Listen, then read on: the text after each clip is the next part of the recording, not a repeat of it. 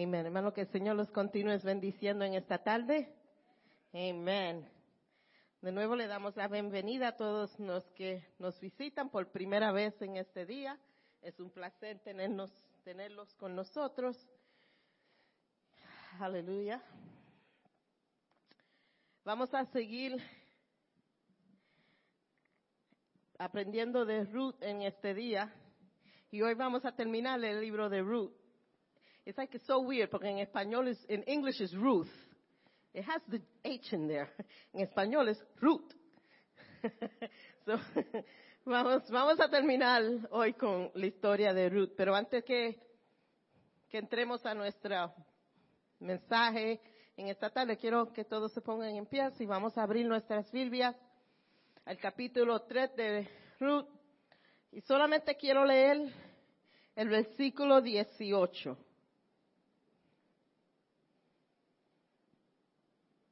No voy a leer el 4 porque vamos a, voy a estar predicando sobre él, pero sí quiero prestarle atención a ese último versículo en el capítulo 3 de Ruth. Y dice así, ten paciencia, hija mía, hasta que sepamos lo que pasa. El hombre no descansará hasta dejar resuelto el asunto hoy mismo. Señor, te pedimos que en esta tarde tú hables. Te pedimos que tú hables a nuestros corazones, Señor. Te pedimos, Señor, que tú me uses, Señor, que tú hables por medio mío, Señor, que sean tus palabras, Señor. Señor, que tu unción sea sobre nosotros, Señor. Te pedimos, Señor, que podamos coger esta palabra, Señor, vivir acuerdo de ella, Señor. Y te damos gracias por todo. Amén. Cuando predicó mi esposo la semana pasada, nos dejó la historia en, en Boaz y Ruth, ya se envían en nuestro término de ahora, ya estaban comprometidos para casarse. Y sabemos que hay una propiedad en la familia de Noemi que se tiene que, well, this business has to resolve itself, ¿verdad? Y vos y, y Boaz y Ruth ya están hablando, están comprometidos. Y tú sabes ese, esa emoción que cuando uno está eh, planeando nuestra boda, la boda de uno y uno está bien excited, quién va a venir, cómo va a ser, qué se va a comer, el traje, la decoración. Bueno, yo me imagino Ruth y Boaz empezando de hablar acerca de esas cosas. Y Boaz le dice algo a Ruth. Hay un problema. Y ya las, con las mujeres, si dicen hay un problema, ya para nosotros eh, pensamos lo peor.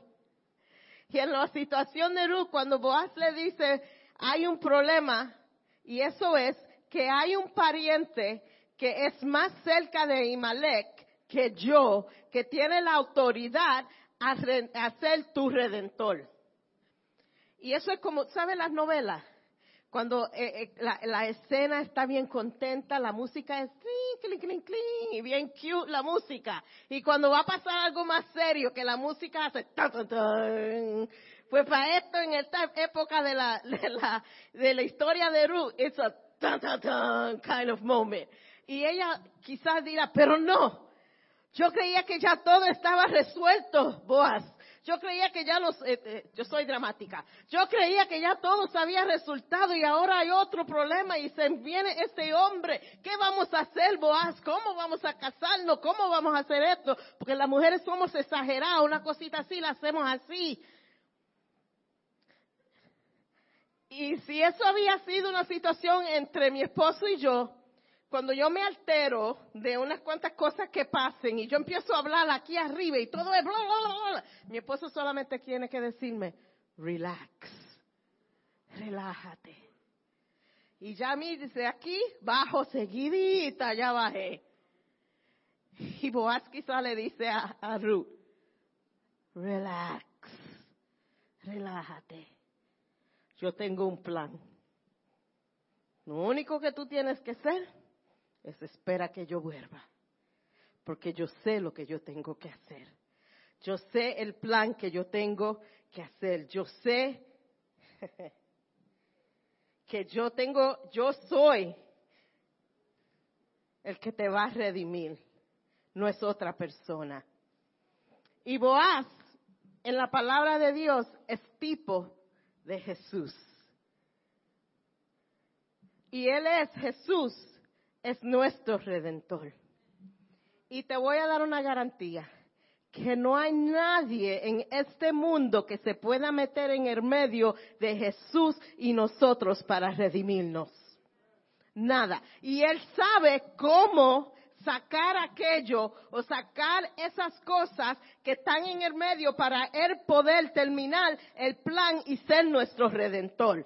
So como vos le dijo a Ruth, no te apure, yo lo tengo todo en control. Yo sé lo que yo tengo que hacer. Yo tengo el plan. Yo oigo a Jesús decirle en esta tarde, yo tengo el plan. Yo sé lo que tengo que hacer. Lo único que tú tienes que hacer es tener confianza en mí, porque yo lo voy a hacer. Lo único que tú tienes que hacer es esperar. Ten paciencia que yo lo voy a hacer. Como dice el verso 3.18 eh, que leímos, solamente que tú tienes que tener, hijo mío, hija mía, es paciencia y esperar que Él va a hacer lo que Él quiera hacer en tu vida. Y vemos que el plan de Boaz es sacar de la historia, sacar de la escena este hombre que es por ley le toca la propiedad. Sí, pero Dios no brega por leyes naturales. Y eso es lo grande de Dios. Que aunque se vea que tenga el derecho esta persona a estar en tu vida, sí tenga el derecho de clamar algo en tu vida. Pero el Dios que yo, el Dios que yo le sirvo es, tiene suficiente poder, ¿lo ve? Porque Él no trabaja en lo terrenal. Él trabaja en lo eternal. Y si Él no si lo que está pasando aquí terrenalmente no es de beneficio para tu vida eternalmente, echa para un sitio porque eso no va a estar en tu vida porque Él lo va a sacar. Pero requiere tu obediencia.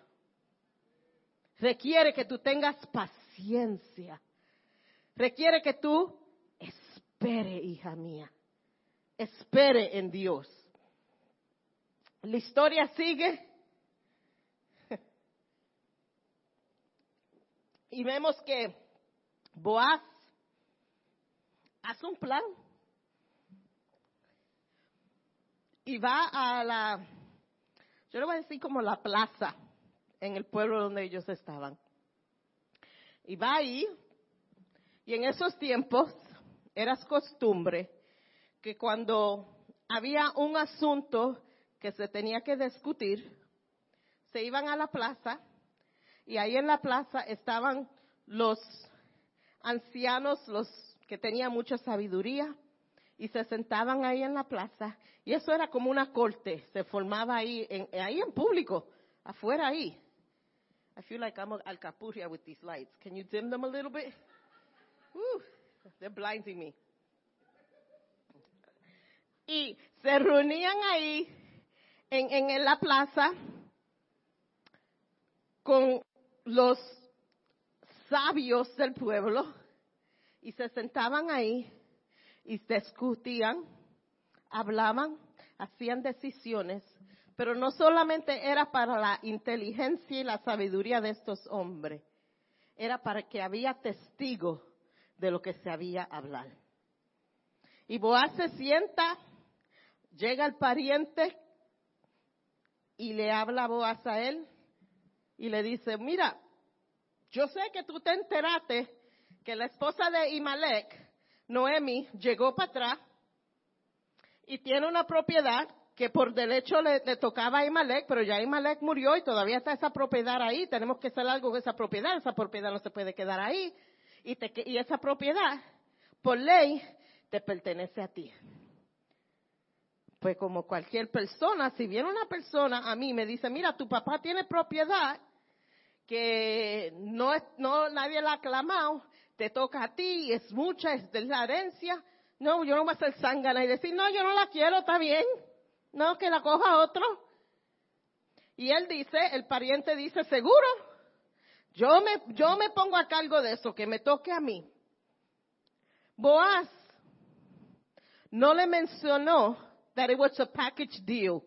Era la propiedad y Ruth, porque Ruth se había casado con el hijo de Imalek y por ley le tocaba al hijo de Imalek, si se moría el hijo de Imalek, el que cogía el, el terreno, también le tocaba a Ruth.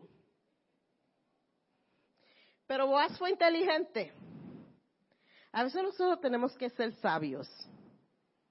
Y sabía el interés de este hombre. Y sabía que el interés de este hombre estaba en lo material. Y sabía si él le ofrecía primero la, la propiedad, él iba a decir que sí. Y después que él dice que sí, Boaz se dice, oh, y también con la propiedad te toca el encargo de Ruth, te toca también el encargo de Noemi, y si tienen hijos Ruth, porque también si le tocaba a Ruth, él podía ser la su esposa, y si tienen hijos también eso le toca a los hijos. Y él dijo, espérate ahí, eh, put the. Yo no voy a comprometer la herencia de mis otros hijos y la propiedad que yo tengo, poner eso en jeopardy por tener una mujer aquí que, eh, no, it ain't gonna happen. Boaz inteligente. He did his homework. Él sabía el interés de este hombre. Y él sabía que en realidad el interés de él no era tener cuidado de Ruth, no era el benastel de Ruth. Lo que era es lo que Ruth podía tener y lo que Ruth tenía. A veces tenemos gentes en nuestra vida que lo que le importa a ellos, lo que pueden sacar de ti, no lo que tú puedes traer a la mesa. A veces tenemos gentes en nuestra, y a veces en relaciones, a veces, a veces, mi y mi esposo tenemos un dicho que le sacan el jugo a uno y nunca dan nada, pero el interés de ellos es solamente lo que tú tienes, que ellos pueden tener, que ellos pueden sacar, que ellos pueden ganar, que ellos pueden usar y no traen nada para ayudar a uno a, crecer, a tener fuerza. Eh, no es para eso, lo que quieren es lo que tú quieres y Dios tiene que sacar esa gente de nuestras vidas para que nosotros podamos crecer saludablemente en lo que Él tiene para nosotros. Porque no es justo que haya alguien que todo es dame, dame, dame, dame. Y tú das, y tú das. Hermanos, nos secamos. Necesitamos a alguien que va a ser de, influencia positiva en nuestra vida, que va a ser que nosotros podamos aprender uno del otro. Y Boaz sabía que este hombre el interés no era Ruth. Y cuando él dice, no, no, no, no, no, ya no quiero yo que se quede Ruth con su propiedad. Y Boaz dice, perfecto, porque yo voy a ser el redentor de ella. Yo me voy a poner a cargo de ella, yo me voy a poner a cargo de Ruth. Y yo me imagino porque Ruth no estaba enterada de esto. Ella estaba en, su casa. Yo, yo soy media averiguada. Yo hubiese estado atrás de un árbol, viendo si podía ver. Y no, escondía, tratando de oír la conversación. Y cuando regresa Boaz, y le dice a Ruth, yo soy tu redentor. Se casan, una boda. Yo me imagino que una boda linda porque Boaz, tenía dinero. Él no, era un, él no era un hombre pobre. Yo me imagino esa boda, tuvieron su boda.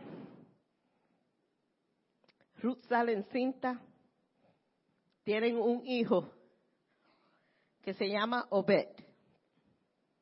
Obed fue el bisabuelo de David. Y de David viene Jesús.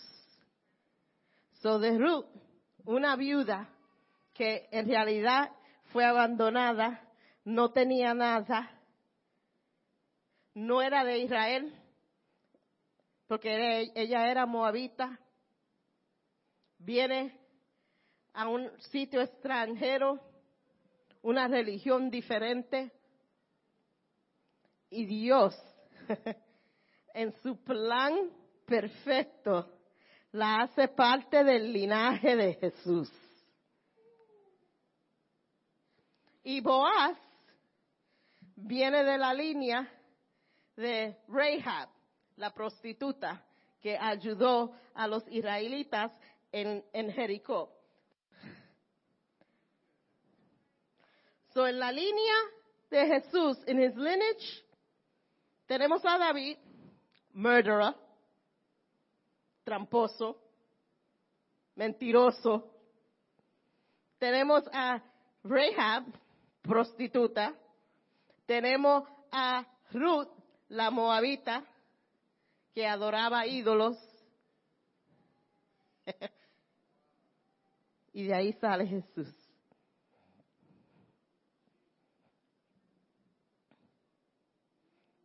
No importa tu principio. No importa tu pasado. Pero en las manos de Dios de ti va a salir grandeza.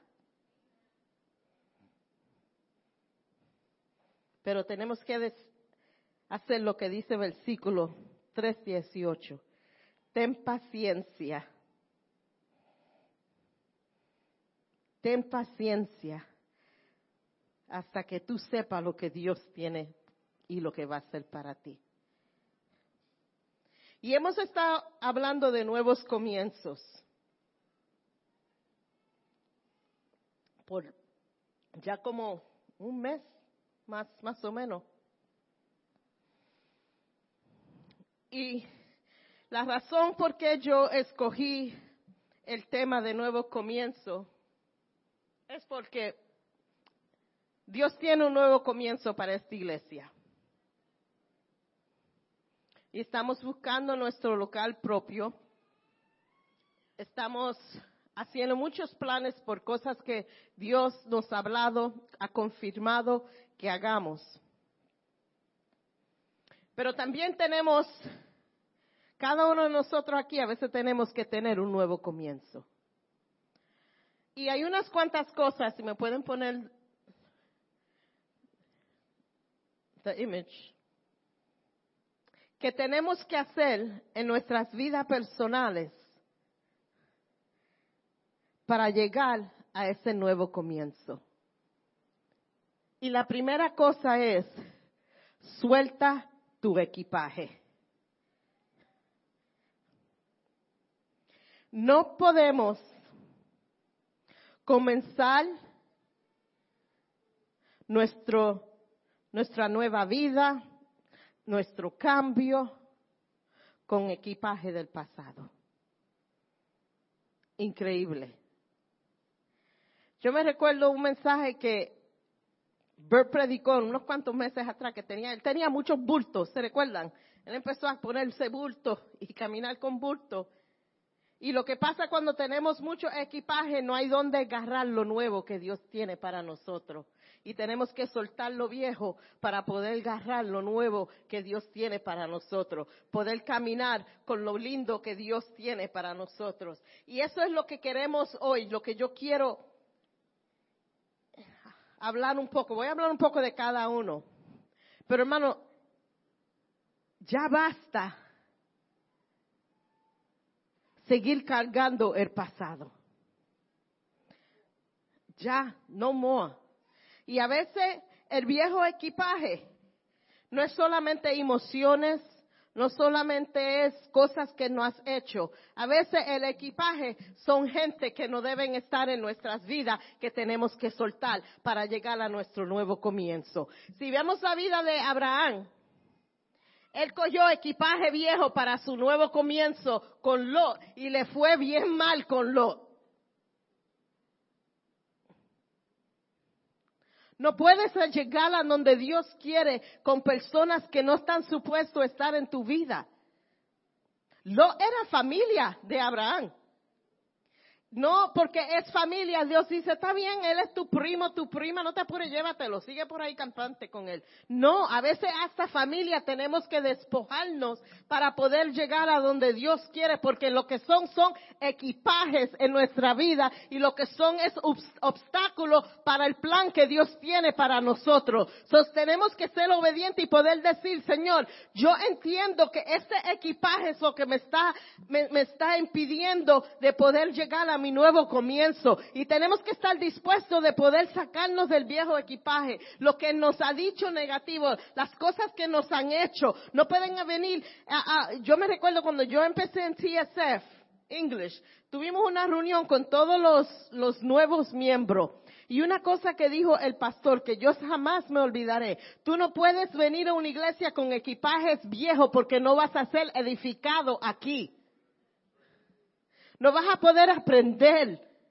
Lo que te hicieron allá sí dolió, lo que te hicieron allá sí te afectó, lo que dijeron sí afectó. Sí, pero esto es un nuevo comienzo. Vamos a poner eso al lado para dejar que el Espíritu Santo habla por senderos nuevos para poder restaurar tu vida.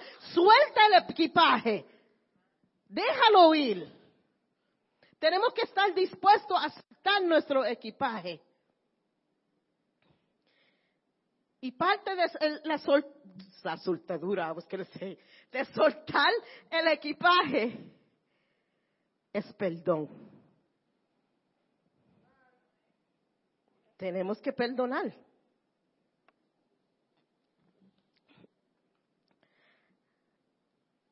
No importa lo que te han hecho, tenemos que perdonar. No puedes llevar ese rincón contigo cuando Dios quiere algo nuevo para ti. Tenemos que perdonar. Y nosotros decimos, oh, forgive and forget. No. It's forgive, but when you remember, it doesn't affect you in a negative way. No es perdonar y como que el perdón coge como un lápiz con un borrador y, y saca. No, no es olvidar pero es perdonar. Y cuando nos recordemos de lo que nos, hicieron, lo que nos pasó, no nos, no nos recordamos con esa amargura y con ese odio a esa persona. Pero podemos decir, yo lo perdono y vamos, voy a orar por él. ¿Y quién somos nosotros? El Señor dice perdonar, ¿verdad? El Señor dice orar por nuestros enemigos. El Señor nos perdonó a nosotros y cuántas veces nosotros le fallamos a Dios. Es más, Él te perdonó a ti antes que tú habías sido nacida. Él sabía que cuando Él iba a morir, Él sabía el pecado que Pedro iba a cometer. Y Pedro no, no era ni un pensamiento. Él sabía lo que Will iba a hacer y Will, you weren't even a thought on Calvary.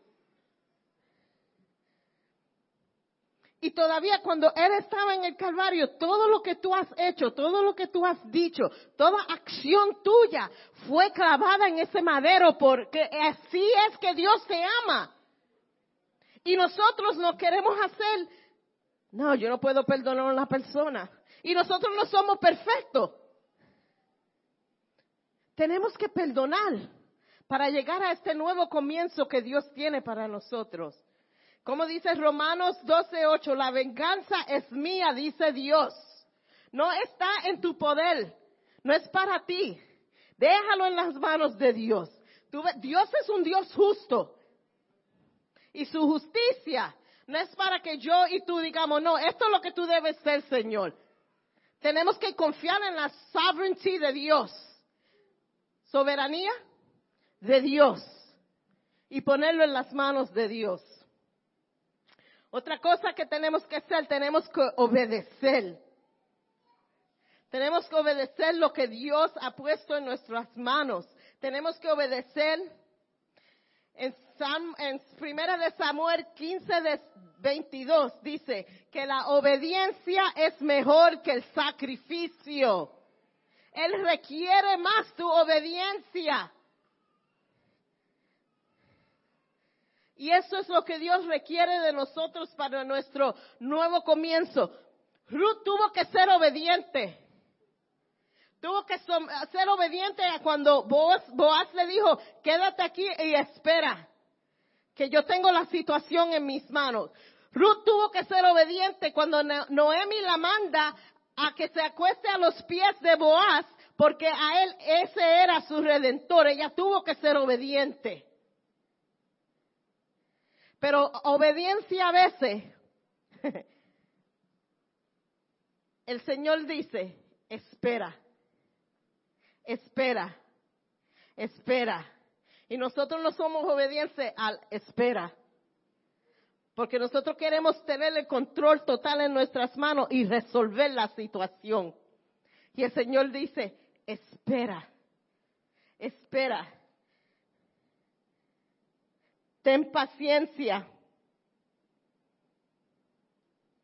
Ten paciencia y espera que lo que yo voy a hacer lo vas a ver hoy mismo.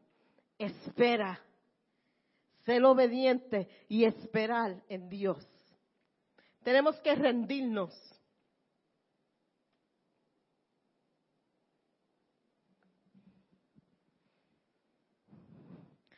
Tenemos que estar dispuestos de dejarlo todo en las manos del Señor.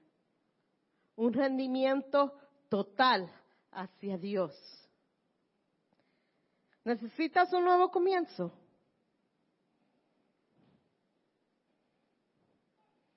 y te encuentras diciendo unos cuantos meses después, espera, necesito otro nuevo comienzo. Espérate, espérate, espérate. Necesito otro comienzo. Espera, espera, necesito otro comienzo.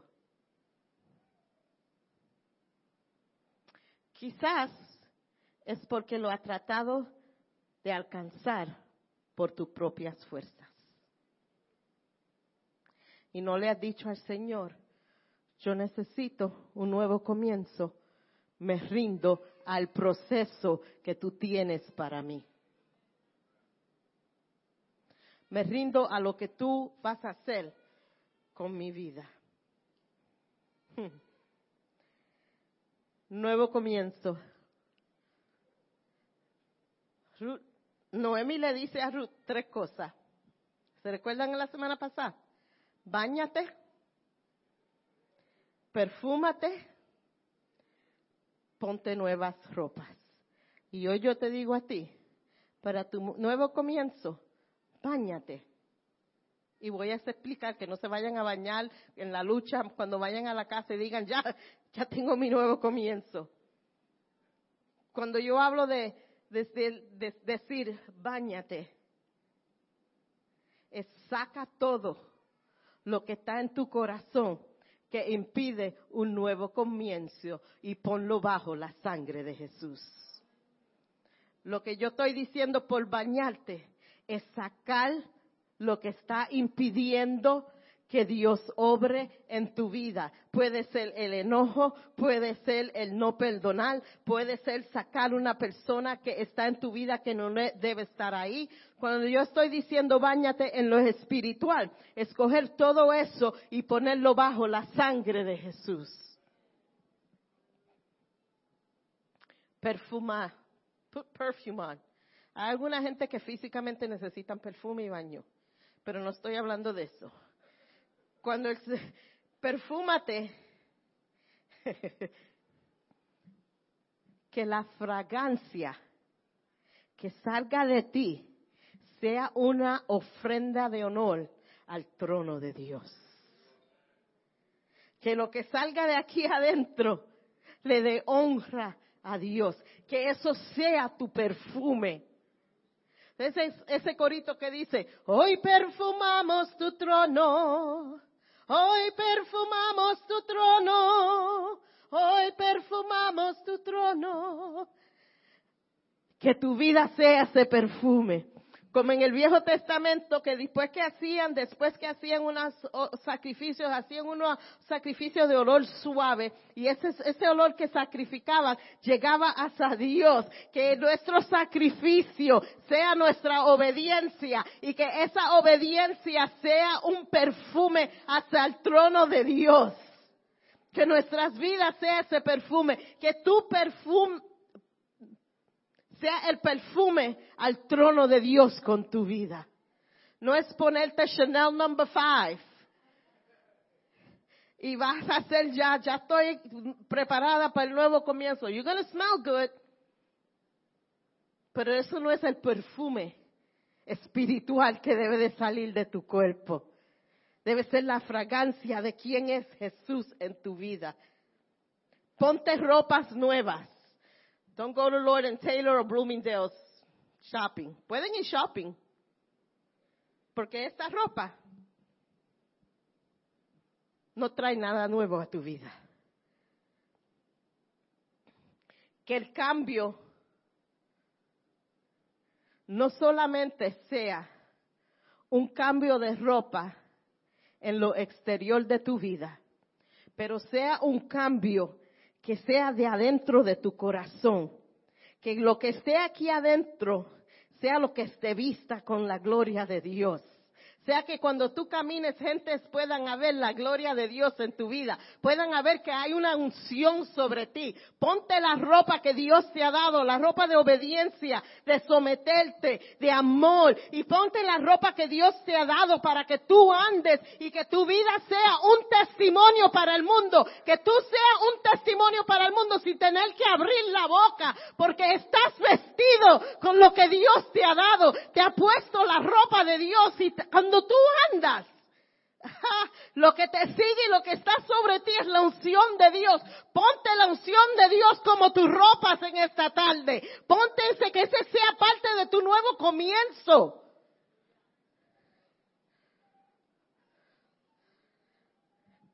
Y así es que nosotros podemos decir, yo voy a tener un nuevo comienzo. Mi vida va a ser nueva. Yo voy a ser diferente. Yo voy a caminar diferente. Pero si tú quieres una nueva vida y tú crees que vas a llegar a esta nueva vida sin soltar tu equipaje, sin perdón, sin obediencia, sin rendirte, sin bañarte, sin perfumarte, sin cambiar tu ropa, estás bien equivocado. Bien equivocado. Y en esta tarde, yo quiero cerrar la historia de Ruth.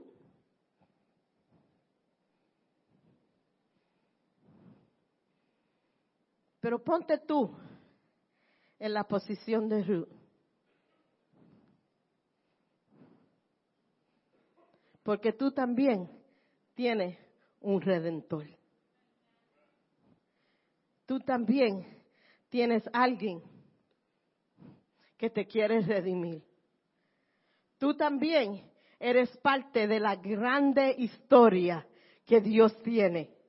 Tú también eres parte del plan grande que tiene Dios. Y aunque tú no lo sepas como Ruth no lo sabía, pero tú eres parte del plan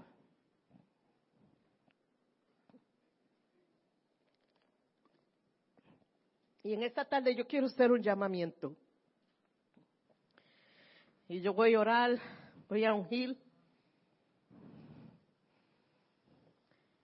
¿Qué está impidiendo tu nuevo comienzo? Está todavía cargando equipaje del pasado. Hay gente que tú no has perdonado.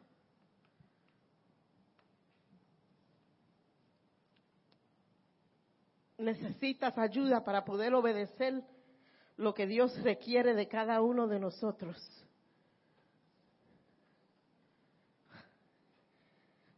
Puedes rendirte a Dios. Decir, ya no, yo, yo lo traté sola. Yo traté de hacerlo con mis fuerzas. Y hoy reconozco, o he ido reconociendo, que con mi fuerza no voy a llegar a ningún sitio, que yo necesito la ayuda de mi Dios, de aquel que está dispuesto a redimirme. Yo necesito la fuerza de ese Dios en mi vida para poder llegar al nuevo comienzo que Dios tiene para mí. Y vemos el nuevo comienzo en la vida de los que hemos hablado, vemos en la vida de José, en su nuevo comienzo. que a veces para comenzar de nuevo tenemos que perderlo todo. Pero lo que Dios nos da para atrás es mucho más. Vemos también en la vida de José que él tuvo que perdonar a sus hermanos. Después que Dios lo había puesto en un puesto de grandeza, llegan sus hermanos y él tenía el poder de pagarle mal por mal a ellos. Si él decía la palabra, la palabra, mátanlo, él tenía la autoridad y lo iban a matar a esos muchachos. Pero él los perdonó. Y lo que le hicieron a él fue una injusticia. Lo que los hermanos de él le hicieron fue una injusticia y él todavía perdonó. Porque lo que te han hecho a ti es una injusticia. No es para que guardes rincón en tu corazón, es para que perdones.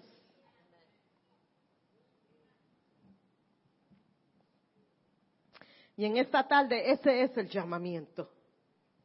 Si tú puedes decir una de esas cosas que todavía están en tu vida,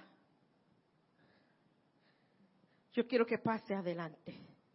Y vamos a orar. Porque yo creo en el Dios de milagros. Yo creo en el Dios de lo imposible. Yo creo que mi Dios es invencible. Yo creo que lo que nosotros le pedimos a Dios, Él tiene el poder de hacerlo. Y como una iglesia estamos planeando nuestros nuevos comienzos, también quiero que individualmente nosotros nos preparemos para nuevos comienzos. Y en esta tarde le voy a dar la oportunidad que pasen adelante mientras el Ministerio de Música canta, pasan adelante, vamos a orar, que Dios te dé fuerza, que Dios te revele lo que tienes que dejar de ir en tu vida. Si es perdón, que Dios te dé la fuerza para perdonar. Si necesitas ser obediente al llamado que Dios ha puesto en tu vida. Que esta tarde tú le puedas decir al Señor, sí. Y si tu nueva vida es decir, Señor, yo nunca te he pedido que tú seas Señor, que tú seas mi Salvador. Y en esta tarde, Señor, te pido que eso va a ser mi nuevo comienzo. Es que tú seas mi Dios, mi Señor, mi Salvador también vamos a orar por ti en esta tarde. Aleluya. Te alabamos.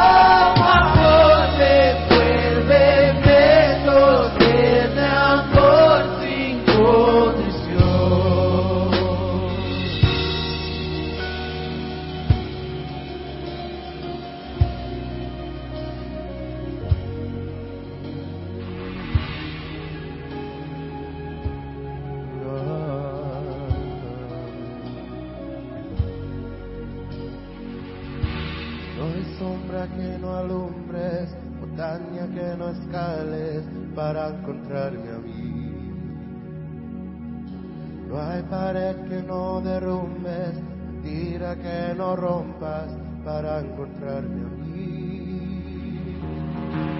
No hay sombra que no alumbres, montaña que no escales para encontrarme a mí. No hay pared que no derrumbes, tira que no rompas para encontrarme a mí. No hay sombra que no alumbres, montaña que no escales para encontrarme a mí. No hay pared que no derrumbes, tira que no rompas para encontrarme a mí. No hay sombra que no alumbres, montaña que no escales para encontrarme a mí. No hay pared que no derrumbes, mentira que no rompas para encontrarme a mí. No hay sombra que no alumbres, montaña que no escales para encontrarme a mí. No hay pared que no derrumbes, mentira que no rompas para encontrarme a mí. No hay sombra que no alumbres, montaña que no escales para encontrarme a mí. No hay pared que no derrumbes, no rompas para encontrarme a mí. No hay sombra que no alumbres, montaña que no escales para encontrarme a mí.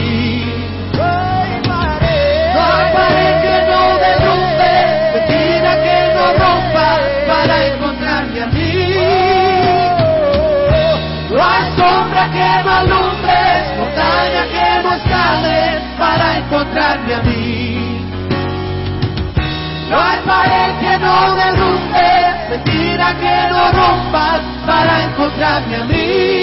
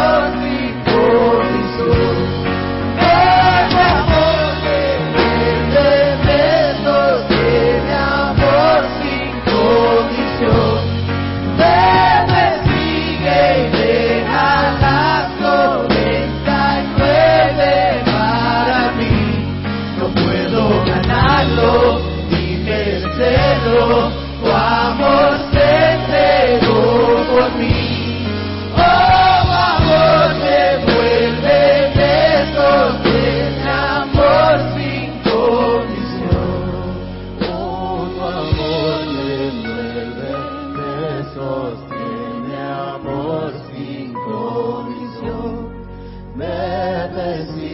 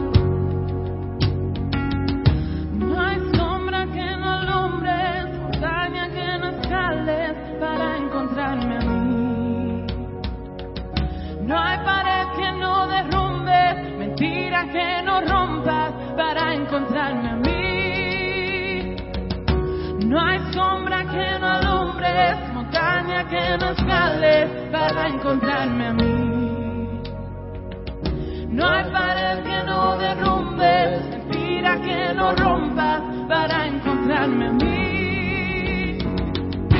No hay sombra que no alumbres, montaña que no escales para encontrarme a mí. No hay pared que no derrumbes, mentira que no rompas para encontrarme a mí.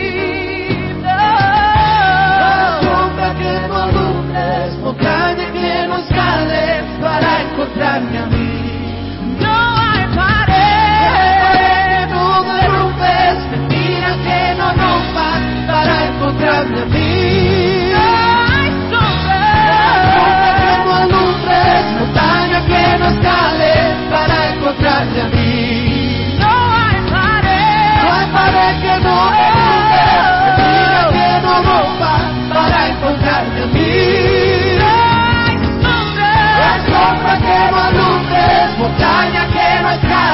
para encontrarte a mí. No hay pared que no derrumbes, mentira que no rompas para encontrarme a mí. No hay sombra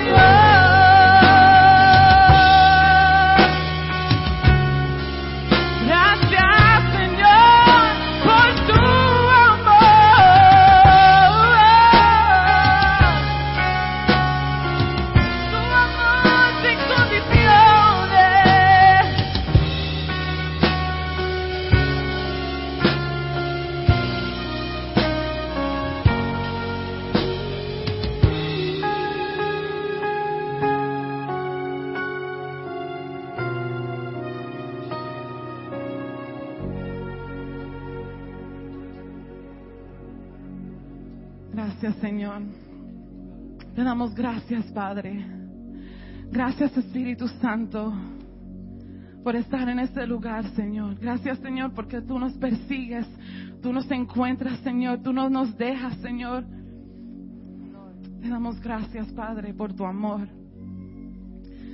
Gracias, Señor, por este día, por este servicio, Señor, por esta palabra que tú nos has dado en este día. Te pedimos, Señor, que nosotros podamos recordar esas palabras de hoy, Señor. Que siempre continuemos rendidos ante ti, Padre. Obedeciendo tu palabra, Señor. Dejamos todo a tus pies, Señor. Te damos gloria, te damos honra, Señor. Y te amamos y te damos gracias. Amén. Dios le bendiga, hermanos. Por favor, quédense con nosotros. Tenemos meriendas atrás. Dios le bendiga.